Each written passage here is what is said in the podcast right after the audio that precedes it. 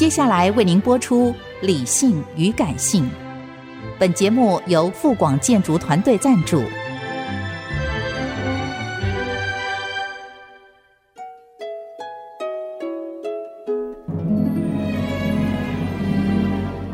理性与感性不是天平的两端，而是一方向另一方渗透、影响，暂时取得上风的过程。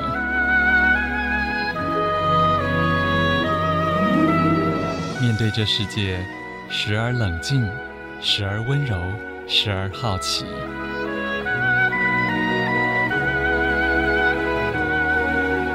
我是陈乐融，陪伴大家一起理性与感性。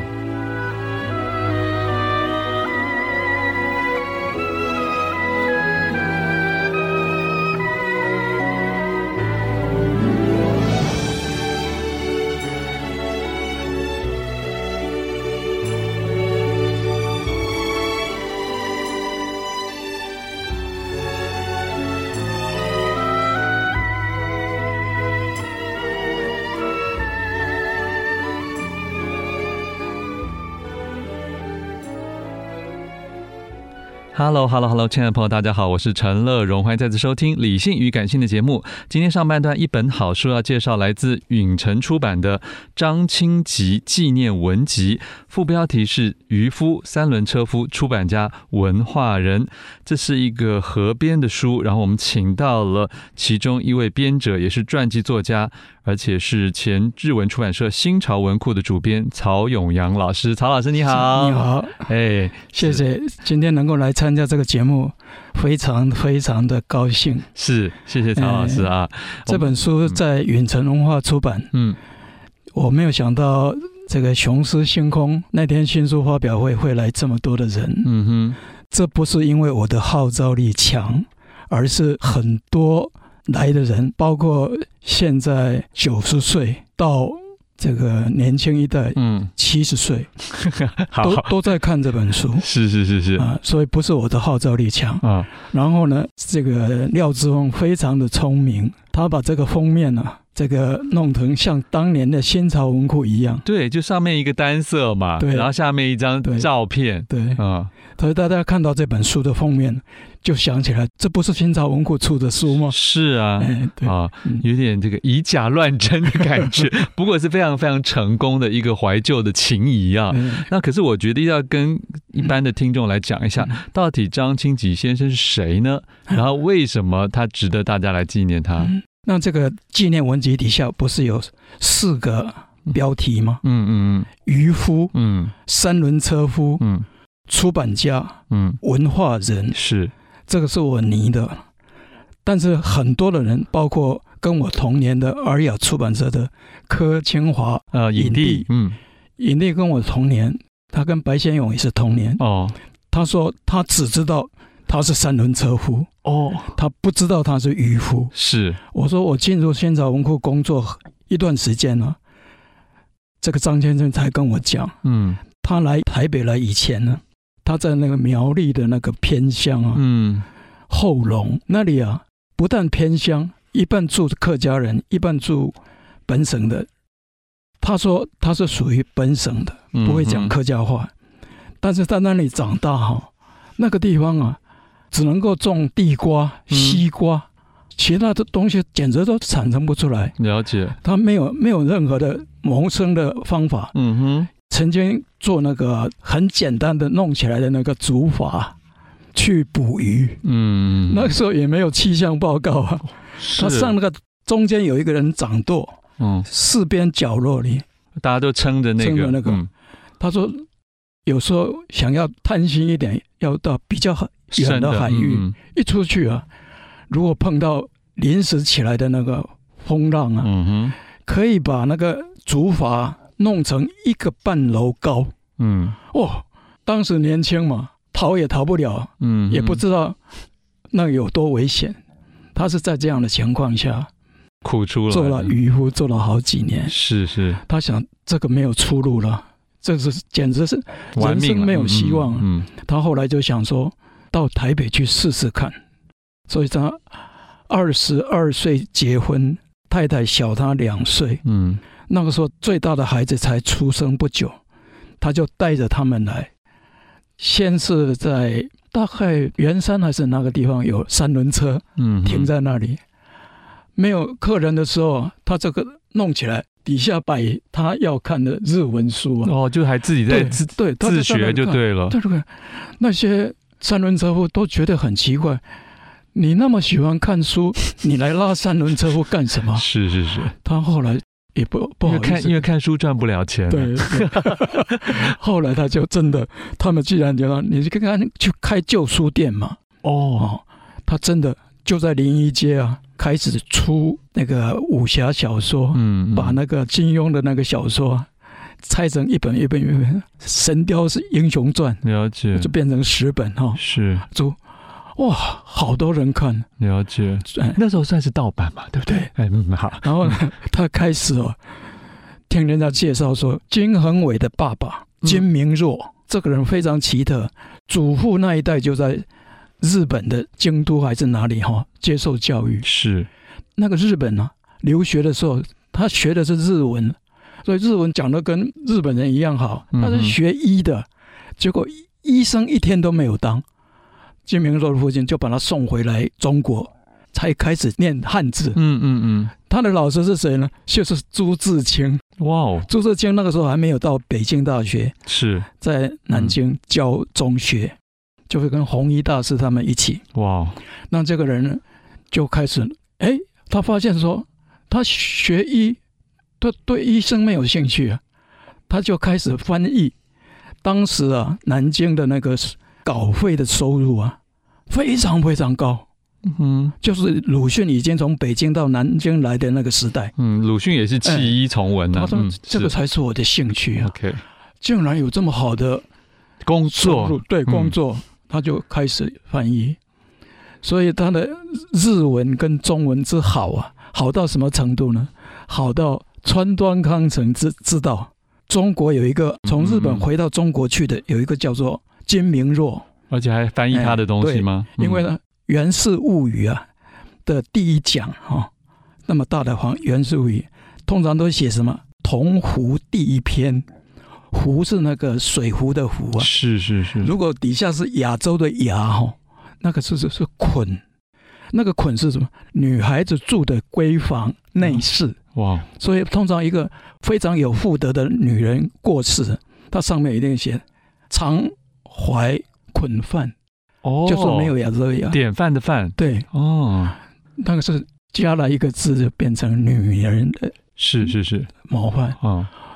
结果呢，大部分译源氏物语的人都把那个字弄成亚洲的亚，哦，就写错字了。对，嗯嗯，所以那个川端康子就知道中国有一个人哈，嗯，他的日文跟中文都很好，都好的不能，嗯，所以后来他跟张清吉的关系是什么呢？哎，他跟张清吉就是有一个秦贤次先生，秦贤次是秦国的秦，贤明的贤，啊、一次两次的次。他是正大英语系，他不知道为什么张先生会哦，他常常去买书，买书的时候认识张先生。他跟张先生讲：“你日文这么好，我跟你介绍一个日文跟中文呢、啊，可能是第一把教育的人。”嗯嗯。金明若来台湾了，嗯、先在台大教。嗯哼，嗯嗯，所以那时候他就问他有没有书可以让他出就对了。对，哦，好，这个有有人叫他说：“你金明若先生，你来教台大教一学期了，是你怎么没有来领薪水？薪水？”哦、他说：“奇怪，我在中国也教书啊，也做过。”学校都是把那个钱呢、啊，嗯，送到我家里面来。哦，有这样的呢？这怎么还要老是去领？对对了，哦，他他就离开台大，哦哦，到一女中，哦，一女中教教，一女中没有宿舍，嗯、当时他就越往北，好像是到桃园一个很普通的学校，就等于他教书的工作越来越差。嗯嗯嗯，那个但是那个地方有宿舍。了解，OK，好，我们待会儿请我们曹老师啊，哇。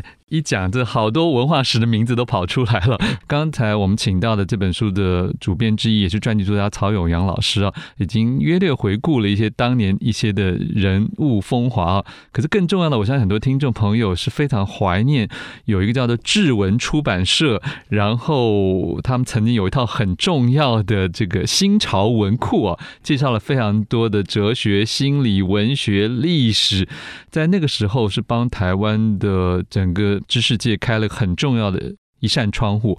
然后我们今天的这个来宾曹永阳老师呢，曾经在五十三岁到六十五岁就奉献他的这个精力智慧给这个新潮文库。您是主编嘛，对不对？对。所以是不是也讲一下说？说我其实也知道，好像当初这个老板张清吉先生一开始也是出一些比较不是那么高端的书，对，对不对？对。后来也是受到一些鼓励跟刺激之后，决定来做这种大量引进。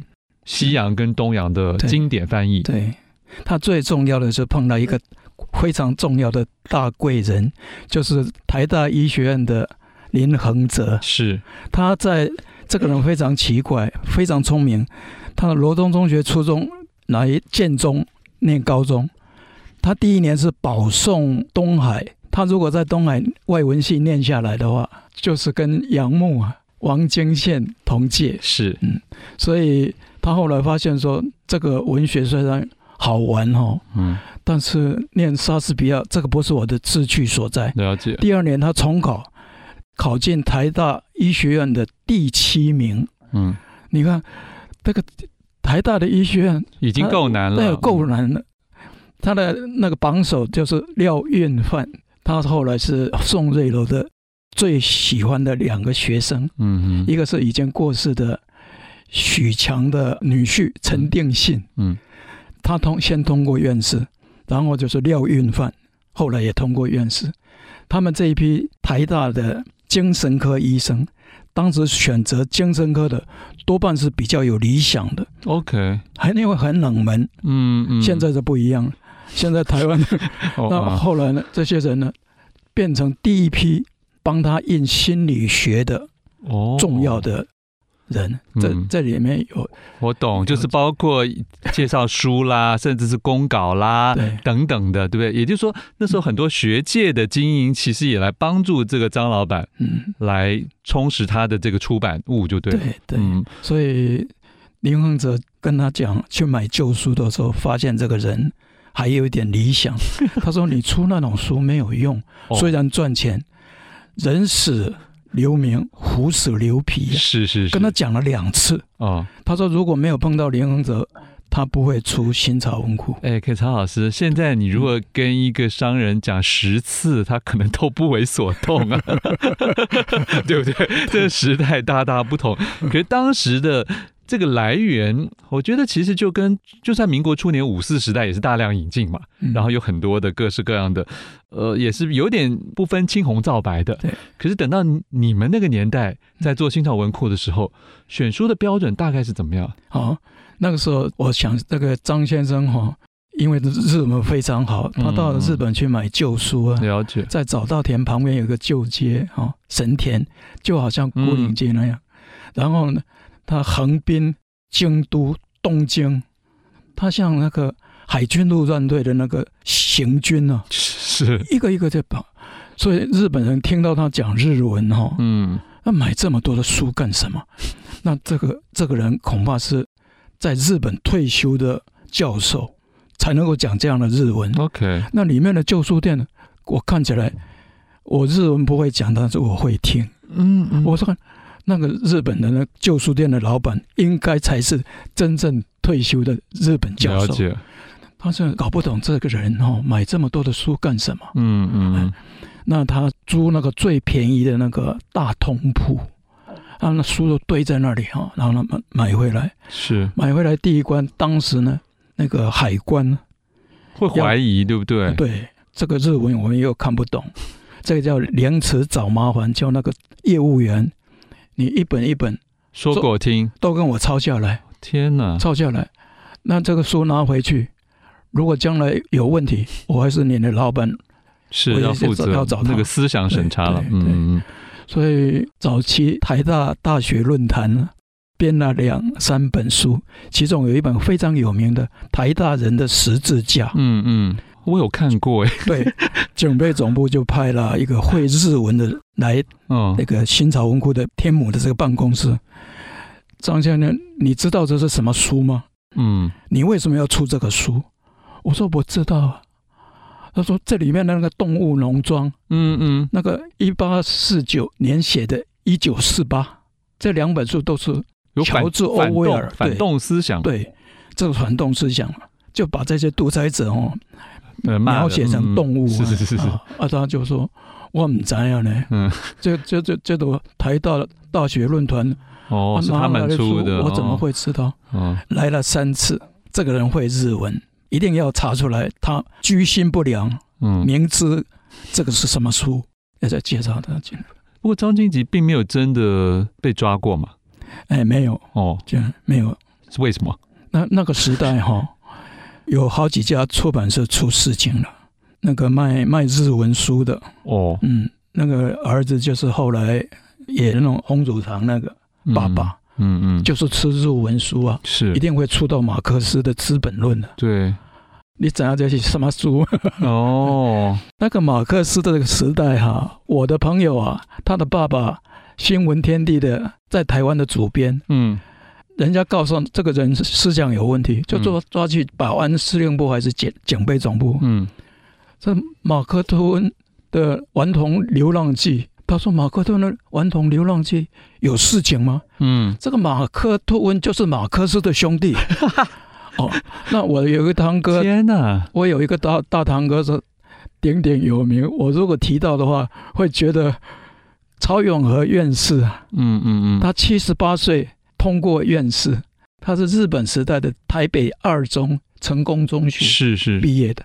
这个是他最后的学历。嗯哼，他爸爸说：“你出来怎么办？”嗯哼，好，所以你亮出你的那个亲人的招牌之后，就压住他了。他不是在在那个过海关的时候，哦哦他拿出他的名片。嗯，那个海海海关的人一看到他，院士，嗯，就向他敬礼。了解，你就说张清吉先生。嗯，我是喝。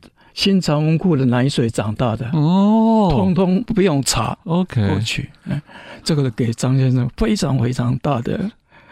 很深刻的印象，我想也是觉得值得了。对，就一辈子做这个出版啊，然后也造福了这么多渴望求知的心灵啊。嗯，那现在新潮文库志文出版社还存在吗？还存在。那那就等于靠地下室那个旧书啊，哦，有人来买，就是一些旧书重印就对了。对，因为毕竟后来也进入出版更蓬勃的年代，也有也有更多其他的出版家愿意接棒做这些事。对，而且也因为版权的问题嘛，对不对？因为早年的，而且现在也没有什么人看这种书了。真的吗？对，《居里夫人传》是您夫人译的嘛？对不对？应该还有人要看《居里夫人传》吧？